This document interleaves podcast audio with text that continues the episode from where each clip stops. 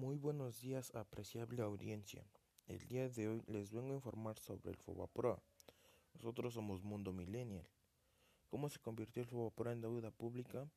En marzo de 1998, el presidente Ernesto Cedillo Ponce de León envió al Poder Legislativo un paquete de cuatro iniciativas para crear un marco legal que redujera las posibilidades de una nueva crisis bancaria así como para crear mecanismos más eficientes de supervisión a las actividades creditativas y facilitar la capitalización de los bancos.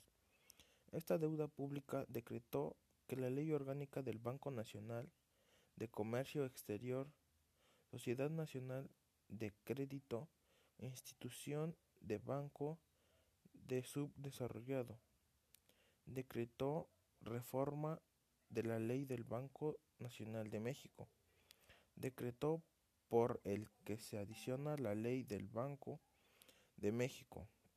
Se expide la ley de Comisión Nacional Bancaria y los valores y se reforman las leyes para regular agrupaciones financieras de instituciones de crédito general de la organización, así como actividades auxiliares de crédito del mercado de valores. Mundo Millennial les agradece y les brinda un cordial y afectuoso saludo. Muchas gracias por su confiabilidad. Hasta la próxima.